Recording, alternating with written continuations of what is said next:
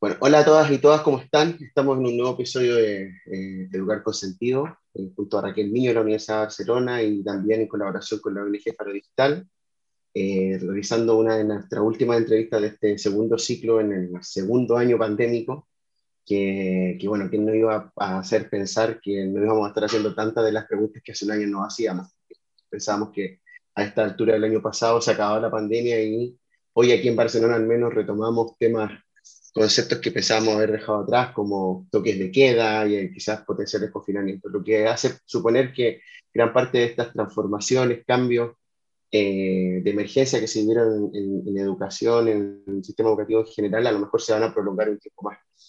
Bueno, más allá de esta realidad, hoy tenemos una entrevista súper interesante y súper muy especial con una de las voces que hay que escuchar en este contexto, pero no solo en la pandemia, ¿no? también es unas voces que hemos escuchado por décadas, tanto en, en, España, pero también para la parte que me toca a mí en Latinoamérica, ¿no? en Chile, Argentina, siempre la influencia de, de nuestro querido amigo César Col eh, ha sido una voz que, que, ha marcado mucho de la pauta, que por lo menos ha, nos ha ayudado a orientarnos hacia un, un camino de construcción curricular que tenga sentido en los distintos que esté conectado con los distintos intereses de cada época. Así que sin más quería sobre todo agradecer que, que en esta época del año esté dispuesto a hablar con nosotros eh, cuando se hace más necesario que nunca. ¿no? Se hace más necesario porque además César ha tenido la enorme responsabilidad de este tiempo de también asesorar estas reformas curriculares que está experimentando en nuestro, en nuestro propio proyecto educativo, el sistema educativo acá en España. Entonces es ideal saber no solo cómo ha vivido él estas transformaciones durante este año pandémico, sino también eh, cuáles son los desafíos y cómo, cómo, cuáles son los objetivos de cara al futuro currículum. César, ¿cómo estás? Muchas gracias. Aprovecho de saludarte y también de hacerte la primera pregunta. ¿no? ¿Cómo estás tú? ¿Cómo ha sido este año que a la vez de hacerte vivir la pandemia, te ha hecho enfrentar uno, como siempre te ha tocado, un gran desafío como esta transformación curricular? Cuéntanos un poco todo a nivel general.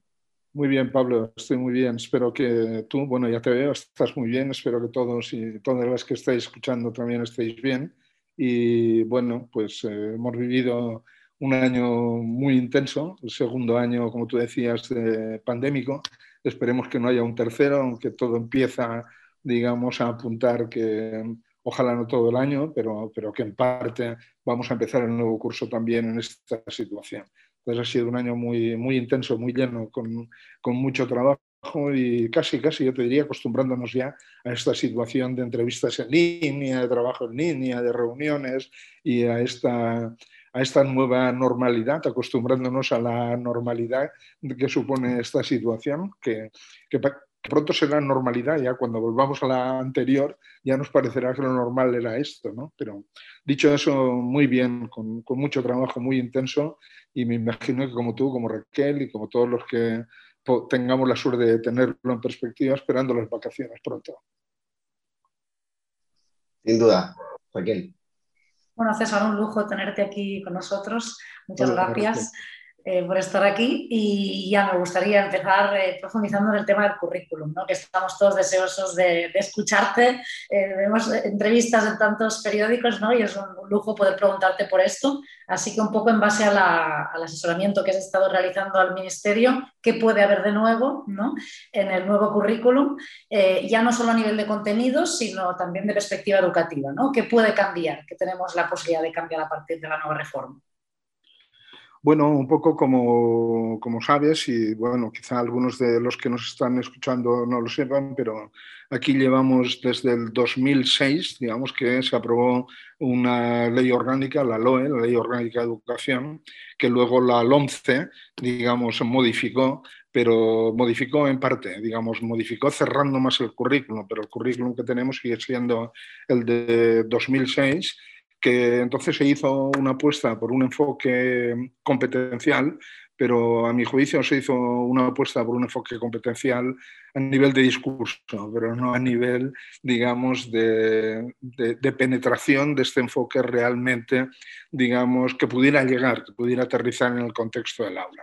Eso por una parte, es decir, el 2006 estamos en el 21, ha pasado, digamos, muchos años y ha habido muchos cambios en estos años, eh, no únicamente por la pandemia, sino a todos los niveles, como sabemos, y en realidad digamos, nosotros con, con, la LOMLOE, que es la nueva ley orgánica que se aprobó en diciembre, sustituyendo a la LOMCE y a la LOMLOE y a la LOE, digamos, eh, se abre una posibilidad de un cambio curricular, digamos, en profundidad por una serie de características que si queréis luego comentamos. Este proceso de modernización curricular es absolutamente imprescindible. Y de hecho, si uno mira las reformas educativas que ha habido en este último decenio o incluso antes, desde prácticamente desde 2010 en todos los países, digamos, de nuestro entorno, eh, los, los, procesos de reforma han estado muy centrados en el currículum. Un poco como pasó a finales del siglo pasado, en los 90, cuando se, produjo, cuando se promulgó la, la, la LOCSE, digamos, y las otras grandes leyes eh, educativas que también tenían un enfoque muy curricular. Esto, esto en, eh, digamos, en la primera década del siglo no vemos a un momento, digamos, en que se ha hecho evidente en a, fondo un proceso de, yo diría, no tanto de actualización al currículum, y aquí está la novedad, como de, como de cambio de modelo curricular. Digamos, lo que se necesita es un cambio realmente, no, no, no, no, es un problema de si más horas de matemáticas, más de filosofía, menos de no sé qué, sino que es un cambio, digamos, de realmente adoptar una nueva perspectiva desde el punto de vista educativo que el referente de la educación al contexto eh, del aula.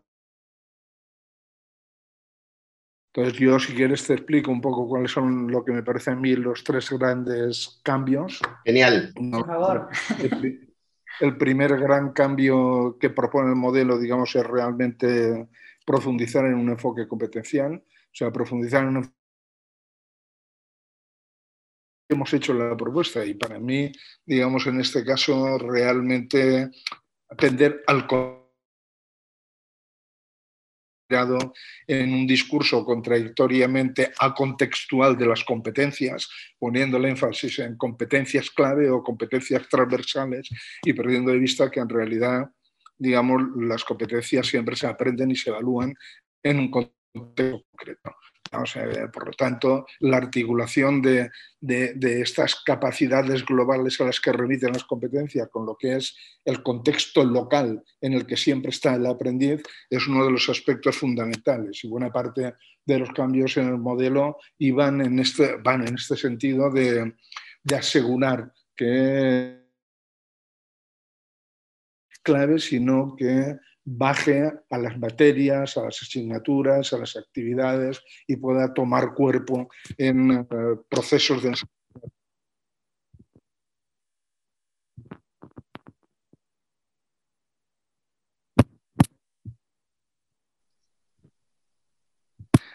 sobrecargados, sobredimensionados hasta un límite increíble. ¿no? Y esto es porque a pesar de que eh, eh, desde el 2006 se dice que estamos con un enfoque competencial, al ser un discurso tan general, cuando se trata de concretar, se acaba con contenidos y por contenidos disciplinares, de tal manera que el criterio de selección de qué se tiene que enseñar y aprender no son las competencias, no son los retos, no son los desafíos que tiene que afrontar el alumnado cuando termine la educación básica, sino aquello que es relevante desde el punto de vista disciplinar. Y eso lleva, como todos sabemos, a una sobrecarga de contenidos y en la mayor parte los currículos que yo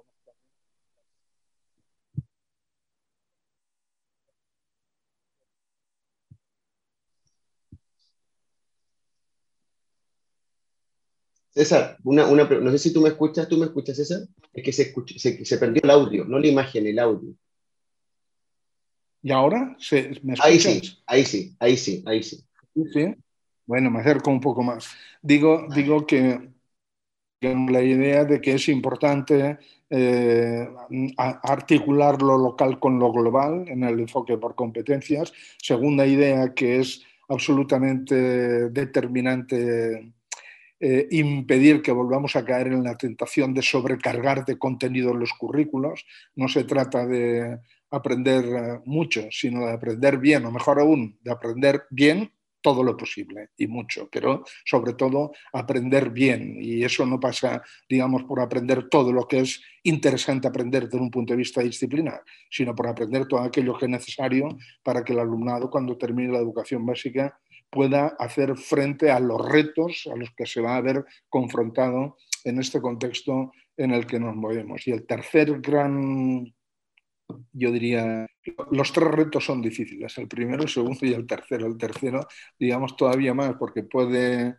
encontrar resistencias desde colectivos muy diferentes, es el de realmente avanzar de manera decidida hacia una autonomía curricular de los centros educativos. Es decir, el, apostar, digamos, por, eh, por, poner en el currículum eh, como obligatorios únicamente aquellos aprendizajes que son imprescindibles y no todo aquello que nos gustaría que a todos, que todo el mundo supiera, pasa porque realmente se puede personalizar en los centros de tal manera que los centros tengan capacidad, tengan margen de maniobra para ampliar, para profundizar, para introducir contenidos en función del perfil, de las características, de las necesidades, de los intereses, de los objetivos del alumnado y del contexto cultural, digamos, en el que se encuentra, en el que crece, en el que se desarrolla este alumnado y del contexto comunitario. Entonces, resulta que competencial a las aulas, al salón de clase, eh, descargar los currículos de esta carga excesiva de contenidos que tienen y profundizar en, eh, la autonomía curricular, que no sea solamente que se pueda organizar la enseñanza como se quiera, sino que realmente se pueda ampliar, complementar, que haya margen de maniobra, digamos, para que no todo el mundo tenga que aprender exactamente lo mismo, porque eh, así es imposible Y yo diría que esas son las tres novedades fundamentales que luego se plasman técnicamente en el currículum con unas decisiones concretas, pero que bueno, entiendo que es una cuestión más técnica que en este marco no tiene, no tiene tampoco mucho, mucho interés. Si queréis entro, pero me parece que sería demasiado concreto y técnico para, para entrar en ello. No, bueno, si tú, o sea, lo que considero oportuno comentarnos, o sea, no vamos a, a, a considerar súper valioso. Igual yo quienes te conocemos sabemos que tú siempre que expones y explicas tus ideas, las organizas en dos, tres, cuatro ideas, ¿no? Entonces yo te quiero hacer tres preguntas muy concretas que tienen que ver con esto, pero bien pequeñitas, ¿no? Primero, eh, Sí, se fue un poco, ¿no? Ahí sí, ahí sí. Ahí sí, ¿no? Sí, todavía no, no la he preguntado, así que voy a, eh, son tres ah, preguntas muy pequeñas. Lo primero es, ¿por qué se hace una reforma curricular tan significativa como esta en esta época, en este periodo pandémico. O sea, la verdad es que, es que no sé si es porque se ve la pandemia como una oportunidad, ¿no? que en otro conflicto no se daba. O sea, no es un escenario... La, no sé si has terminado, es que se me... He oído, por ejemplo. Vale, no, lo que te preguntaba es por qué en este periodo, por qué justo ahora en la pandemia, y lo segundo es ¿Cuál es el rol de la evaluación dentro de toda esta reforma curricular? Bueno, lo dejo en esas dos, luego te haré otra tercera. Esa, ¿por, qué, ahora, digamos, vamos a ver, como te decía antes, en el 2006 se promulga la LOE, la Ley Orgánica de Educación.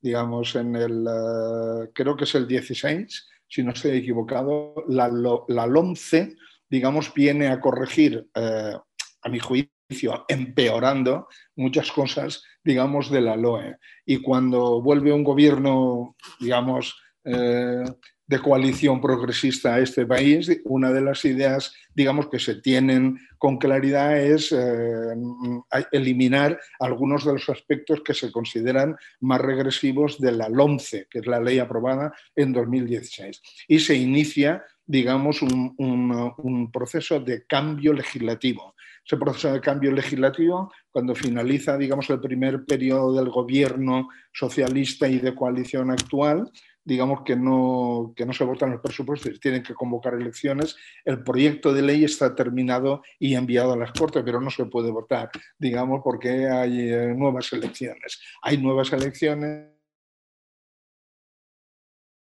de ley que cambia la 11 se reactiva y finalmente se aprueba en diciembre del año pasado. Se aprueba en diciembre del año pasado y uno de los elementos importantes que incluye es el cambio curricular, que además tiene que hacerse en un plazo de tiempo porque el curso, si no estoy equivocado, 22, tiene que empezar a aplicarse el nuevo currículo. De tal manera, digamos, que se hace por eso, se hace porque viene, digamos, eh, es, es, una medida para que no siga adelante la implantación de algunos aspectos de la que la ley anterior, digamos, que había supuesto una regresión en algunos aspectos, ah, vamos, una regresión a mi juicio, todo es opinable, respecto, digamos, a la ley anterior, a, la ley.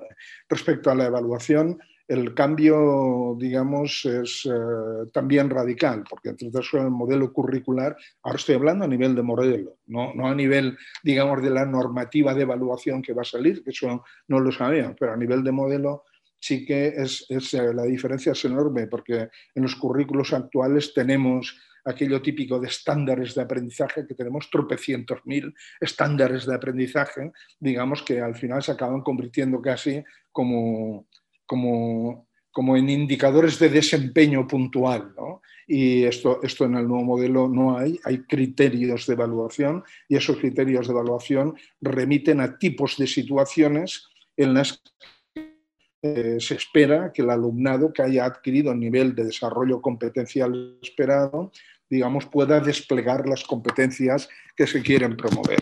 Digamos que la, la, la diferencia se entiende que también aquí, en el caso de la, de la evaluación, digamos, la autonomía de los centros tiene que, tiene que jugar. Y el aspecto contextual que decíamos antes tiene un papel decisivo. Digamos, eh, no se despliega la misma competencia.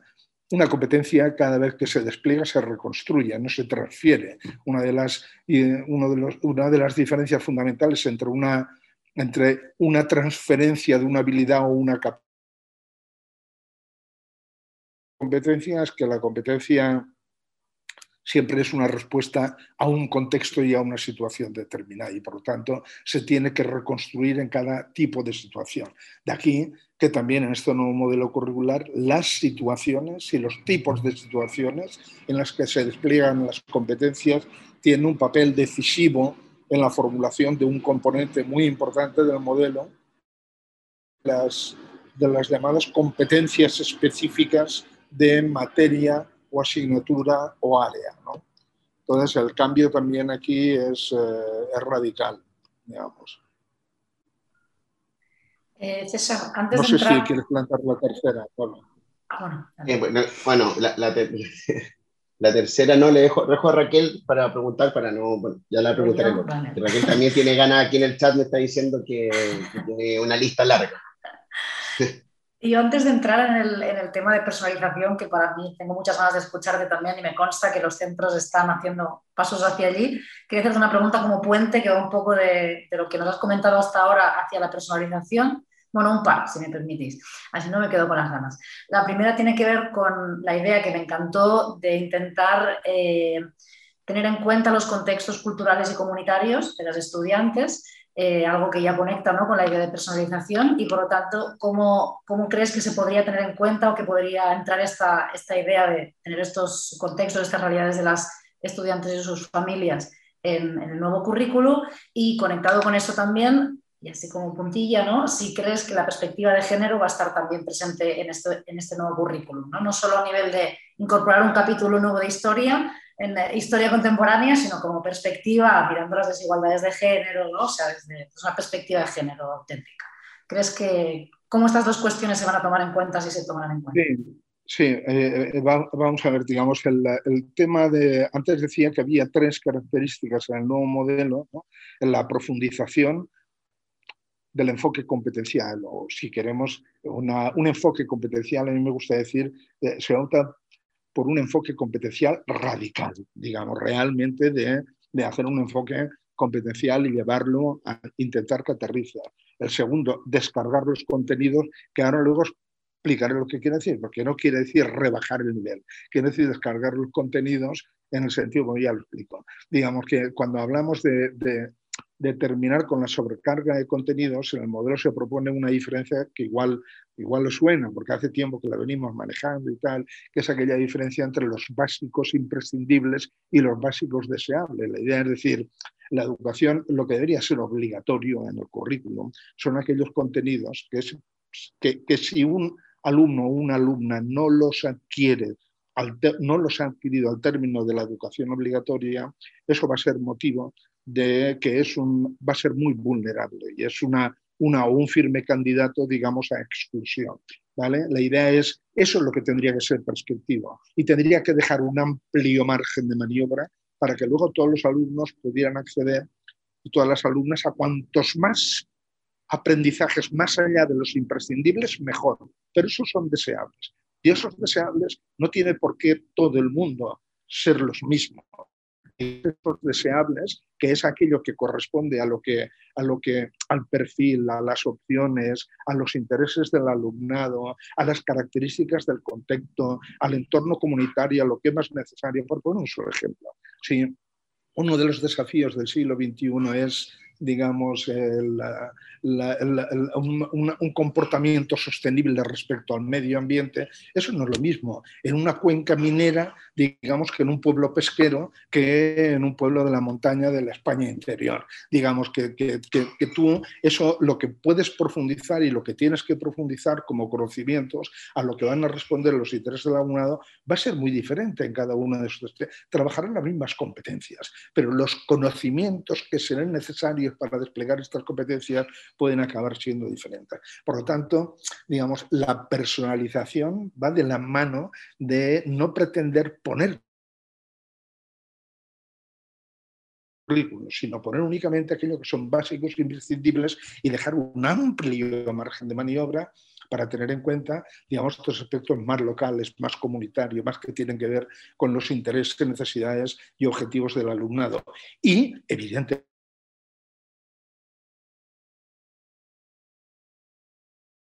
importante para los centros y para el profesorado. Necesita, digamos, los centros tener este margen de maniobra. Si no, ¿cómo van, a, ¿cómo van a adaptar, cómo van a trabajar esas competencias que son siempre contextuales en los contextos que responden con la realidad cotidiana del alumnado? Es decir, que, te lo diré en una frase, sin digamos, eh, unos currículos que realmente no estén sobrecargados, la personalización no es que sea imposible, porque en esta vida casi nada es imposible, digamos, pero se hará contra el sistema, no, no apoyándose en el sistema, eh, o contra el currículum, no apoyándose en el currículum. Un currículum que favorezca y promueva la personalización es un currículum que es competencial, digamos, que no está sobrecargado de contenidos y que además, digamos, mm, está construido sobre la base de que los centros tengan un amplio margen de autonomía curricular. Por lo tanto, esa es la ligazón, digamos. Hace una propuesta de currículum que, permita, que favorezca, que promueva la personalización en lugar de que la personalización se tenga que hacer a pesar del currículum, que es muchas veces lo que sucede actualmente en los centros, porque los hay y muchos, digamos, que están avanzando de forma decidida en esa dirección. César, eh, eh, ¿por qué es importante? Perdón, perdón, la perspectiva de género. ah, que si no, las oyentes dirán, ¿qué pasa? Hay, eh, digamos, la perspectiva de género hay como dos niveles, ¿no? Eh, porque una posibilidad, digamos, era aquella posibilidad de dejarla como, como como transversal para entendernos, ¿no? Y decir, no, es algo que atraviesa todas las áreas, que tiene que tal, y es importante que sí porque estaremos de acuerdo, digamos, que la perspectiva de género no es una cuestión de una sola materia o una asignatura, sino que es algo, digamos, que es transversal como tantas otras cosas que tienen que ver, digamos, con aprendizajes más relacionados con, con lo actitudinal, con lo axiológico y más, ¿no? digamos, porque por ejemplo el tema de la digitalización y de la cultura digital es otro de estos temas, digamos, está bien que haya una asignatura, pero tiene que atravesar, digamos, todas las áreas. Por lo mismo, la perspectiva de género tiene que atravesar todas las áreas. Pero a margen de eso, digamos, hay una asignatura, un área curricular se denomina así en primaria y una materia se denomina así en secundaria en la ley, que se llaman valores cívicos y éticos. Y dentro de estos valores cívicos y éticos adquiere una importancia muy grande, no solo como, no solo como contenido, sino como metacontenido, quiero decir, como, como un elemento, digamos, de perspectiva sobre todos los valores cívicos y éticos, digamos, que se propone trabajar ahí. Por lo tanto, digamos, tiene esta doble dimensión, digamos, de, de transversal. Un poco la idea es que, a menos en lo que se intenta, digamos, es que la perspectiva de género, la digitalización, el consumo digamos, el medio ambiente, todo, lo, todo lo que son estas cosas, digamos, aparte de aparecer en las asignaturas, de alguna forma, en, perdón, como asignaturas, aparezcan reflejadas en los currículos de todas las materias y todas las... Más te digo, esto es lo que se propone, luego ya veremos lo que saldrá la propuesta. Cuando salga la propuesta la podremos analizar y, valorar y analizar críticamente hasta que o no sea así, porque como ya sabemos, puede quedar, puede estar muy bien el currículum y luego pues no, no, no reflejarse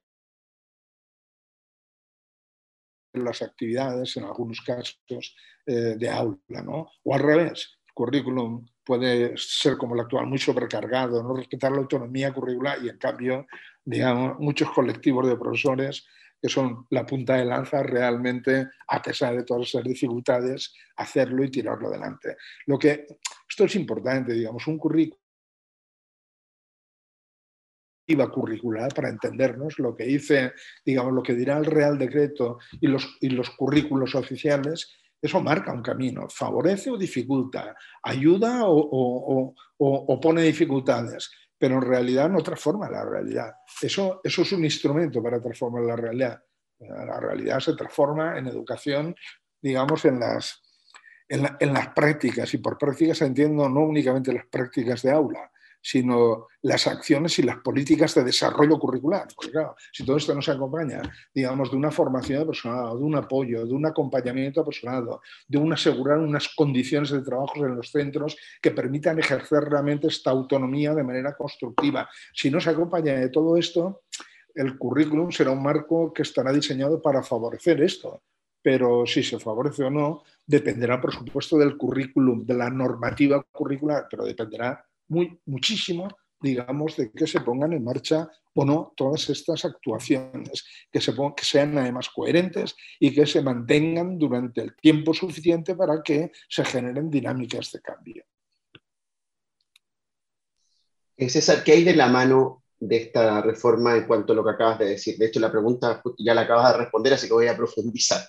¿Qué hay de la mano respecto a este impulso por por la, por ejemplo, la personalización de la experiencia de aprendizaje, pero también la autonomía de los centros. Tú hablas de una necesidad de infraestructura. ¿Se cortó? vuélvelo a repetir porque se me ha, no te, se me ha cortado justo cuando formulabas lo más interesante de la pregunta. No, no, no. ¿Qué hay, de, qué hay a, la, a, la, par de esta voluntad por potenciar eh, el, la personalización? Ahí sí, ¿no? La personalización y eh, la autonomía de los centros. Hay un hay una, una inversión, hay una voluntad de construir, de invertir y, en infraestructura para que estos centros, por ejemplo, más allá de las buenas intenciones de esta reforma, puedan implementarla, implementar esa autonomía. Y por otro lado, también te pregunto el tema, por ejemplo, cómo esta autonomía, según tu propia experiencia, puede favorecer otros fenómenos como la segregación escolar, la identidad de la experiencia de los estudiantes. No, se corta, ¿no?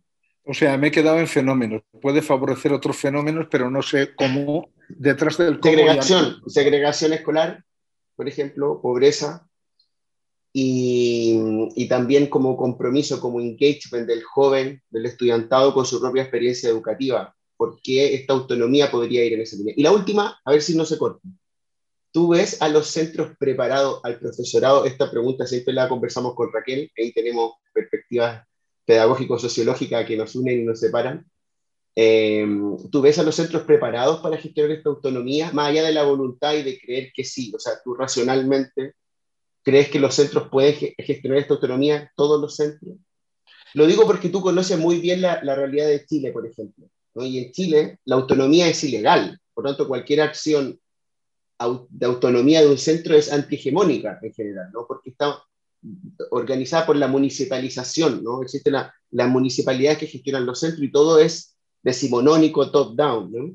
Entonces, claro, a, mí y Argentina en general en, Latinoamérica, estas son palabras que suenan incluso en algunos contextos a posmodernos, por decir, eh, y, claro, al final, por otro lado, vemos iniciativas de, de, transformación educativa en base a la autonomía, no solamente en contextos de modernidad acelerada, sino también o consolidada en otras realidades. Entonces, como tú siempre has sido un defensor de esto, me gustaría saber cómo tenemos que, que, por ejemplo, primero promover esto en nuestros propios países en Latinoamérica y por qué tú crees que esto es una oportunidad más, más allá de lo popular, ¿no? Para que la propia experiencia de los jóvenes y de las comunidades se potencie.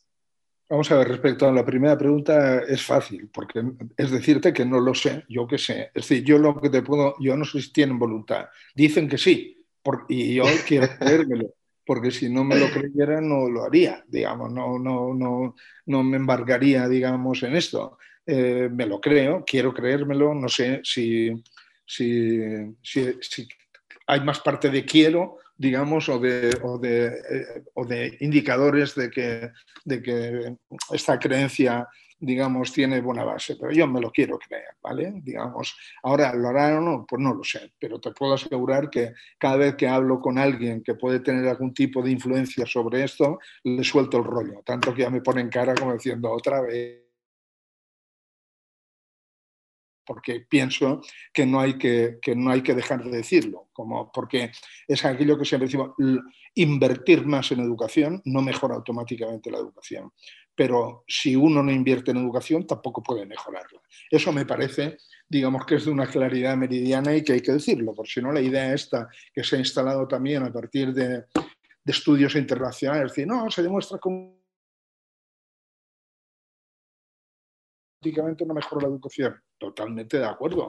El dinero se puede gastar muy mal, pero si no hay dinero no se puede gastar bien. Y esto me parece que es importante, digamos, que, que se pueda decir, hace falta más inversión en educación y hace falta gastar bien ese, ese, dinero, o sea, invertir bien, invertir en la, en la, dirección correcta, invertir en esto que decíamos, en acompañamiento y apoyo al profesorado, en formación, en equipamiento, en, digamos, en todo lo que son las condiciones para que este modelo del que hablábamos pueda hacerse realidad, porque si no, este modelo no se hará realidad. Ese modelo requiere unas condiciones y esas condiciones están claras. Yo quiero suponer que quien opta por ese modelo es consciente de que opta también, digamos, por la necesidad de eh, asegurar esas condiciones. Y, como te decía, quiero creérmelo, ¿vale? Ya, ya, ya veremos, eh, digamos, lo que, lo que pasará.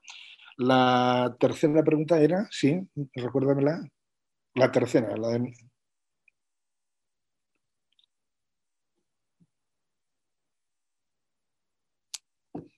Perdón, que no encontraba para variar el botón este, que estaba tomando, apuntado, tomando eh, no, la tercera pregunta era eh, por cómo eh, el potencial, ah, la autonomía de los Ya la he recuperado, digamos, hasta qué punto están preparados o no los centros. Vamos a ver, yo te diría... los, profes, los profesores, todos, los, los profesores, yo diría hay algunos que están preparadísimos, digamos, en realidad muchas de las cosas y de los trabajos que nosotros hemos hecho sobre personalización y las ideas que hay detrás y las estrategias, no, como tantas veces, no, si son interesantes no es porque no las hemos inventado, si son interesantes porque las hemos visto en la práctica, digamos, y son, son reales y son posibles. Y por lo tanto, digamos, la primera parte de la respuesta es, hay mucho está muy preparado.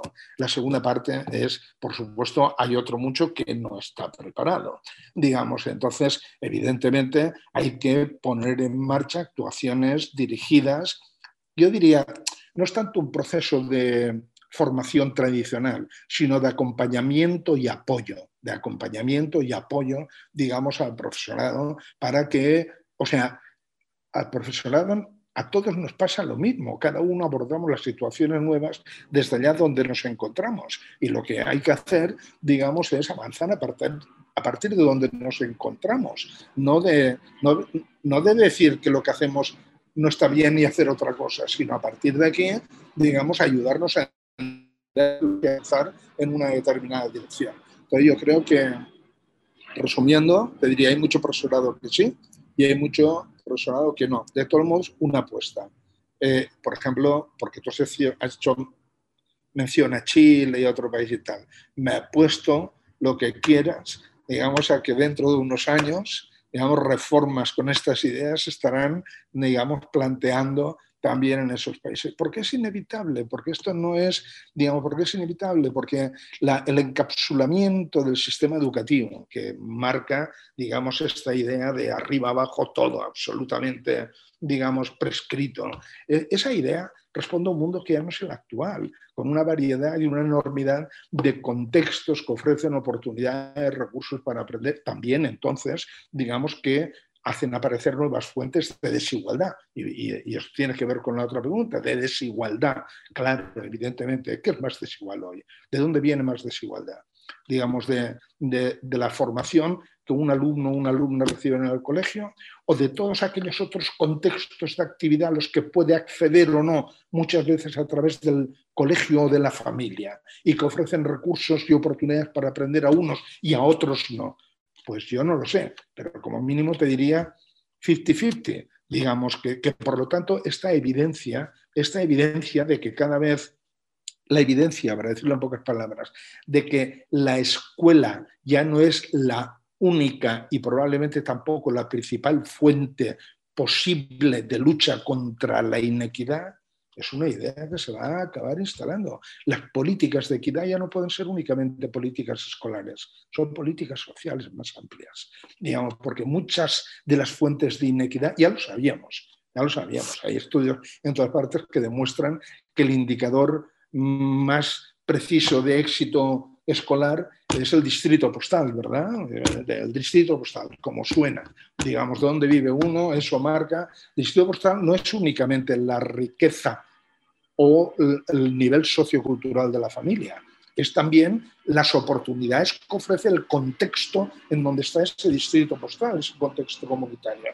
Pues esto es una realidad. Si queremos, digamos, dentro de esto el sistema educativo tiene que seguir jugando un papel determinante, pero no se puede luchar contra la inequidad únicamente desde la escuela. Hay que tejer, digamos, y esto tiene que ver con algo que señalaba antes también Raquel, hay que tejer digamos, estas redes comunitarias. Hay que aprovechar estos, estos, estas posibilidades para aprender que hay fuera de la escuela. Y al alumnado que por el código postal de residencia no puede acceder a eso, la escuela puede ser un hub, puede ser una entrada importante a que se pueda acceder a estos contextos de actividad que ofrecen recursos y oportunidades para aprender también fuera de la escuela. Quiero decir, porque es la única manera. Y yo creo que ahí la pandemia nos ha, nos ha enseñado muchísimo, ¿no? ¿Dónde se ha resistido mejor? ¿Dónde se ha resistido mejor? Se ha resistido mejor en aquellos contextos en donde uno, los, las escuelas, el profesorado, tenía un buen conocimiento de los recursos existentes y de las familias, y donde las familias, digamos, podían podían realmente poner al alcance del alumnado no únicamente las clases en línea que le llegaban de la escuela, sino otros recursos para aprender y utilizar estos recursos para aprender. Entonces yo creo que como esto es una evidencia, van a acabar, van a acabar, van a acabar, digamos, no teniendo más remedio en mayor o menor medida que entrar eh, en, en esta lógica. Y yo diría, lo que pasa es que tiene razón, ¿no? Digamos, sea, mucha gente ve estas ideas como posmodernas, ¿no? Como líquidas, como tal. Y yo, yo no me tengo por un posmoderno, yo me tengo, digamos, por un ilustrado racionalista. O sea, que no es. Yo que, lo que pasa es que creo que hoy la racionalidad pasa por otro lado, no es la racionalidad jerárquica, digamos, centralista eh, de toda la vida, sino que pasa por tener en cuenta, digamos, que la realidad ha cambiado y, analizar esta realidad y el papel de la escuela y el sentido del aprendizaje, como se llama, digamos, esta, esta, serie de charlas que tenéis vosotros, el sentido del aprendizaje hoy, el sentido del aprendizaje dentro de las instituciones de educación formal y fuera de las instituciones de educación formal. Y el reto es cómo articulamos estas dos cosas en, en favor de una mejor calidad de la educación, que quiere decir más excelencia, mejores resultados, ¿por qué no? Y más equidad, menos desigualdades. Y que el éxito no depende en la familia. ¿no? Como, no digo que ahora depende solo de eso, pero, todo, pero todos los estudios indican que eso tiene un peso, digamos, muy importante. Pues, pues, pues puede tenerlo más, cada día puede tenerlo más, curiosamente, en el mundo actual, si no se actúa. Si continuamos con un sistema educativo encapsulado, cerrado en sí mismo, actuando por muy bien que se intente ahí dentro, digamos, como si eso fuera algo ajeno a lo que pasa afuera, me temo que las inequidades van a ser cada vez mayores, por muy bien que se haga desde dentro y por mucho que cambiemos el currículo. Brillante, César. Totalmente, totalmente alineada con, con, todo lo que has dicho. Eh, yo creo que ya vamos terminando porque además tenemos compromisos en cinco minutitos, así que igual será la, ah. la última pregunta. A ver. Sí. Eh, yo quería preguntarte sobre todo por el profesorado que nos estará escuchando, porque ahí vamos a tratar de moverlo entre profesorado también esta charla, por el tema de la personalización y entrando en profundidad y escuchándolo en tus palabras, que me encantaría. Por un lado, ¿qué es la personalización? Separándola de la individualización, ¿no? que hay muchos detractores que no, personalizar no, porque es la individualización. Bueno, para responderles qué es la personalización y después Mm, bueno, como se, si nos puedes poner algún ejemplo también, ¿no? que como dices hay muchos centros que ya lo están implementando. Y por otro lado, algo que me preocupa, no como detractora obviamente, pero que sería, si la personalización tiene que ver con conectar el aprendizaje y las trayectorias con las comunidades de los estudiantes, ¿qué pasa con los casos de segregación? ¿Qué pasa con los centros donde solamente hay clase alta o con los centros donde solamente hay eh, estudiantes de familias de clase trabajadora o, con situaciones muy vulnerables. ¿no? Si necesitaríamos en paralelo hacer algunos proyectos que conecten centros, bueno, ¿cómo ves este reto que se nos, que se nos pone encima? Sí, bueno, vamos a ver, yo diría, para ser lo más breve posible, la diferencia fundamental entre individualizar y personalizar, creo que era un autor canadiense, el, el Downs, creo que decía, individualizar se hace es lo que alguien hace por ti. Alguien individualiza tu aprendizaje. Alguien decide qué necesidades tienes, ¿Qué necesidades tienes y cómo se te tiene que ayudar y qué camino tienes que seguir para satisfacer esas necesidades. Personalizar quiere decir algo más. personalizar quiere decir que tú decides en parte cuáles son esas necesidades, cuáles son tus objetivos, cuáles son tus intereses y que tienes un margen de maniobra y se te ayuda para que tú digamos, pueda satisfacerlas. Es decir, la individuación se hace desde fuera. Digamos, siempre es alguien de fuera. Digamos, es el alcanzar eso y que entonces necesitas un tipo de actuación. Primero que tienes que alcanzar eso, que tienes que aprender eso y no otra cosa. Segundo, cuáles son tus limitaciones. Tercero, cuál es el mejor camino. La personalización es sin negar todo eso de que tienes unas necesidades, unos objetivos y unos intereses, escuchar tu voz, incorporarla, ¿de acuerdo? Y, no, y no postular únicamente que yo como profesor sé las necesidades de aprendizaje que tú tienes, sino escucharte e integrar tu punto de vista sobre esas necesidades, sobre esos objetivos, digamos, sobre el camino de avanzar hacia ahí. Personalizar quiere decir eso, personalizar, digamos, quiere decir mantener a todo el mundo dentro pero no de la misma manera, sino dando un margen de maniobra para que todo el mundo pueda, digamos, ahí dentro de ese espacio, digamos, de, inclusión, para entendernos, elegir vías diferentes.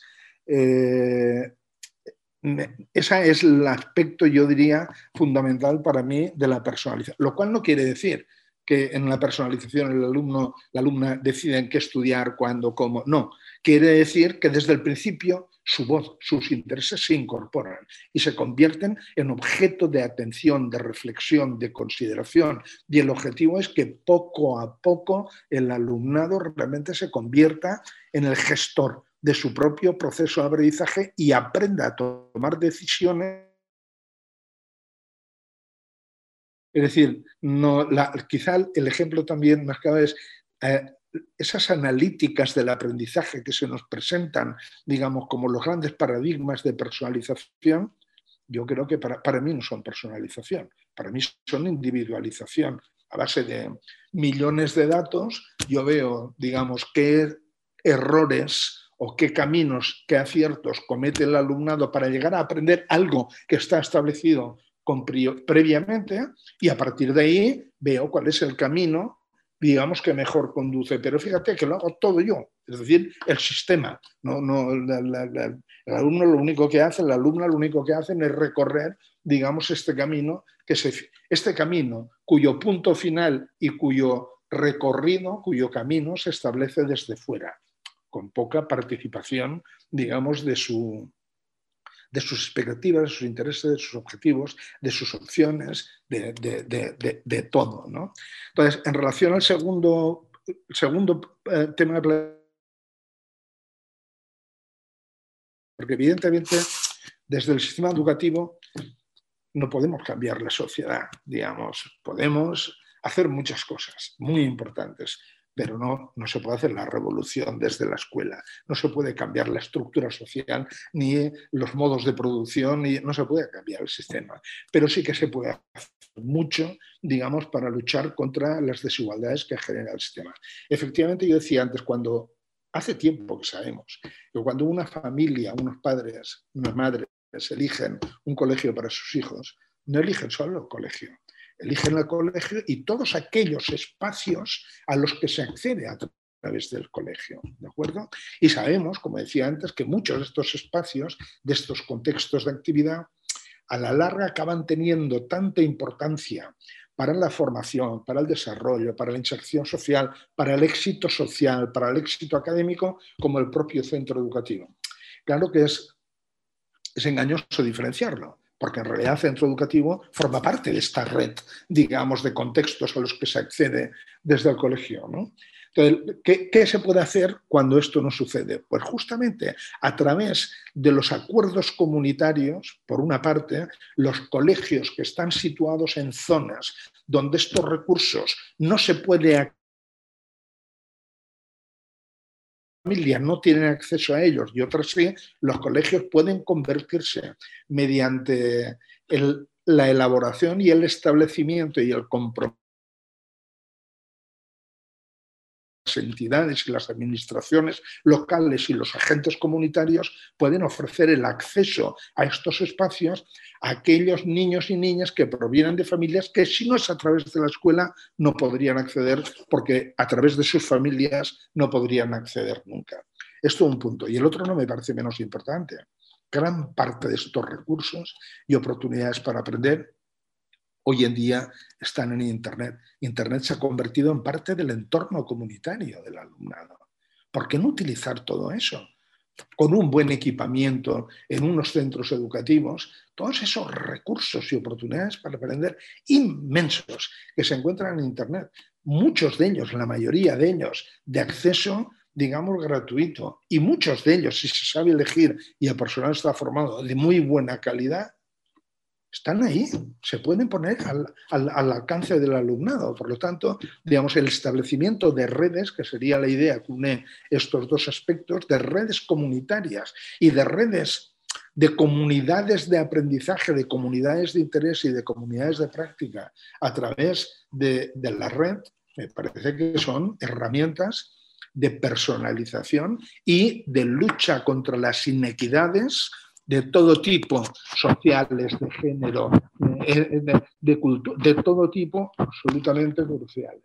Digamos, creo yo que ahí nos jugamos buena parte, digamos, de, de esta posibilidad de que, de que, la educación formal siga siendo, porque yo soy de los que pienso que lo ha sido, una herramienta fundamental de lucha contra las inequidades en general, ¿no? hasta ahora, pero que cada vez lo tiene más difícil por esto que estábamos comentando. Pero aquí aquí hay una salida, que hay una salida para que pueda seguir jugando este papel central dentro de estas redes, al alcance del alumnado que por su contexto familiar no tiene posibilidades de acceder.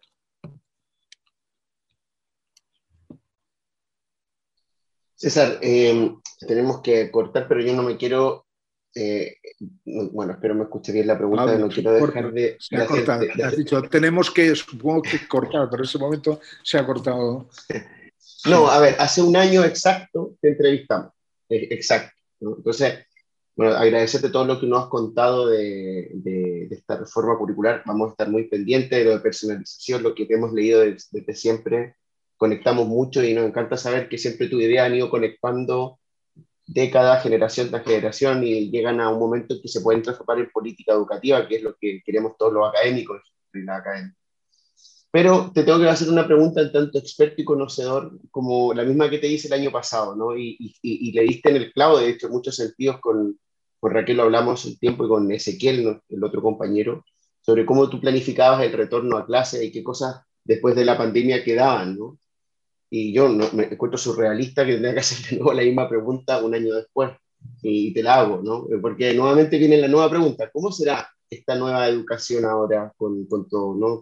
Ya sé que la reforma es un trabajo que venía, ¿no? Y que se ha reforzado en términos de reflexión en torno a todo lo que ha pasado con, con la pandemia, pero, pero también es cierto que hay, hay ciertas prácticas que se han digitalizado y que en algunos casos incluso han funcionado, en otros no. Eh, también hay cierta incertidumbre sobre la infraestructura de los centros. ¿Cómo te imaginas ahora para terminar la vuelta a clases tanto en el sistema escolar como en la universidad eh, a partir de, septiembre. Una idea general de lo que nos puedas comentar. Uf, eso es muy, es muy difícil, Pablo. Es muy difícil porque, porque también creo que, que va a depender mucho, va a depender mucho de los centros, va a depender mucho de, cómo abordaron la situación de pandemia, de qué es lo que les ha sucedido durante todo este tiempo. Digamos, creo que se pueden, se pueden identificar algunas tendencias, pero no me atrevería a decir si van a ser mayoritarias, minoritarias, cuáles, las, las más optimistas, las menos optimistas, no lo sé. Por ejemplo, yo creo que una cosa que, que queda claro es que muchos centros, digamos, que antes tenían la tendencia, digamos, a, a preguntar antes de hacer por miedo, digamos, a tal, lo han perdido. Porque lo han perdido porque no han tenido más remedio. Porque como han tenido que actuar en una situación en que nadie les daba directrices claras, la han perdido y de repente se han dado cuenta que, que no les ha ido mal y que lo saben hacer y que lo pueden hacer. Quiero decir, en este sentido, yo, por ejemplo, yo creo que lo que es eh, en, en la, el, a nivel de representación del colectivo de personado sobre las ventajas y los inconvenientes de la autonomía, yo creo, digamos que para muchos centros la experiencia vivida va a ser positiva, te lo diré de otra manera. Creo que muchos centros se han dado cuenta de que de que lo pueden hacer y les va, y les va mejor, digamos, y que en ese sentido me parece que, que, es positivo. ¿no? Yo creo que otra cosa que es positiva es que muchos centros que creían que tenían incorporadas las TIC se han dado cuenta que no las tenían incorporadas y que en realidad, digamos, creían que las tenían porque ya tenían la pizarra electrónica, lo no sé qué, el uno por uno y las tablets y tal, hacer algo diferente digamos, a lo que consideraban que era fundamental hacer cuando los niños y las niñas van al colegio. Por ejemplo, yo te diría, la idea esta de lo híbrido, no como se vehicula habitualmente, sino de que lo híbrido es utilizar el contexto, digamos, digital y el contexto presencial, tanto si se está en la escuela como si se está en casa, no es que, no es que no es que uno tenga que estar dentro, delante del ordenador en casa y sin ordenador y actuando cara a cara presencialmente en aula, sino que los contextos, es decir, que los entornos personales de aprendizaje son híbridos. Como fuera de la escuela, aglutina, articula eh, elementos digamos, de en línea, digitales, como quieras llamarle, y presenciales, es decir, que se puede estar trabajando en la misma aula, digamos, eh, por grupos y trabajando en línea, estando todos juntos, digamos, y que, y que hay que acabar con esta, con esta identificación entre lo híbrido, como si fuera, digamos, educación a distancia por trozos, que yo creo que fue muchas veces una de las reacciones primeras a la pandemia, yo creo que también es positivo. Muchos centros se han dado cuenta de que tienen que integrar las TIC de una manera muy diferente a como lo habían hecho hasta ahora. Yo creo que eso es muy positivo. Otra cosa que creo que es positiva es que muchos centros se han dado cuenta de la importancia de mantener un buen contacto con las familias y terminar con aquello que creo que ya comentamos hace un año, cuando decía, no, es que, es que muchos centros se han dado cuenta de que no saben nada de las familias, de los niños y de las niñas y tal. Solamente saben de aquellos que son conflictivos, de aquellos problemas, pero no saben qué hacen. Es decir, no tienen ninguna conciencia de cuáles son los recursos y oportunidades para aprender del alumnado cuando se va de la escuela y se acaba el horario escolar. Creo que esa toma de conciencia y de que es importante eh, eh, saber eso que hacen fuera es el primer paso para conseguir crear, digamos, estas redes a las que aludíamos antes con, en respuesta a una pregunta de región. Es la primera. Es decir, hemos de saber qué les interesa a los niños y a las niñas fuera, qué es lo que pueden, qué es lo que no pueden hacer. No únicamente para aprovecharlo, sino porque nosotros tenemos un poder inmenso desde las escuelas de convertir eso en objeto de reflexión y permitir que puedan aprovechar sacar mayor provecho de esas experiencias de fuera. Entonces creo que esto es otro aspecto positivo. Los centros que no han tenido más remedio, yo no sé si eh, del apoyo emocional, del apoyo emocional al alumnado, digamos, y a las familias. Es decir, creo que hay muchas cosas positivas. ¿no?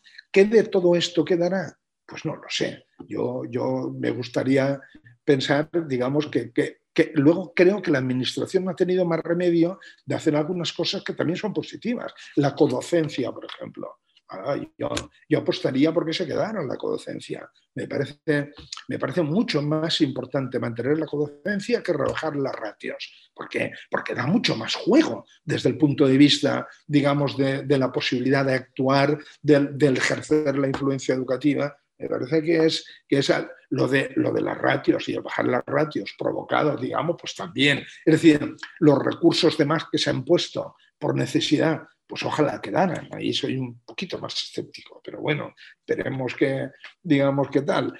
Es decir, que yo creo, la, la administración tenía mucho miedo ¿eh? a la autonomía de los centros. Estaban en pánico, me constan muchas administraciones, de que, y de repente se han dado cuenta que los centros podían funcionar aunque ellos no les dijeran qué tenían que hacer. Esto ha sido también una lección muy importante para la administración. Entonces yo creo que todas estas cosas son, son, son relevantes y son importantes. El peligro mayor es que se vuelva a lo que había antes, pensando que lo que había antes era bueno y que todo lo que nos ha pasado es malo. Esa es la idea que deberíamos rechazar. Digamos, eh, lo que nos ha pasado no es bueno, pero volver a lo de antes y pensar que aquello era lo mejor, digamos, eso tampoco es bueno. Digamos, hay que aprovechar todas estas cosas para avanzar en esta dirección, creo.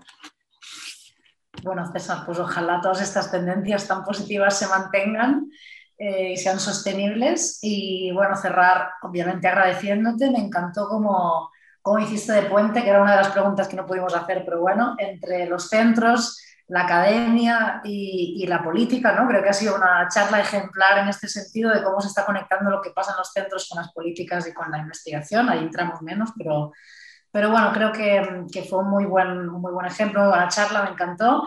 Y nada, ojalá todo este cambio de modelo que se está cociendo ¿no? Ah, pueda realmente tener un impacto en las aulas y nosotros, tanto Ezequiel, Pablo y yo, a disposición para poder trasladar todo este cambio de modelo a los centros, que ya están haciendo mucho, pero acompañarlos.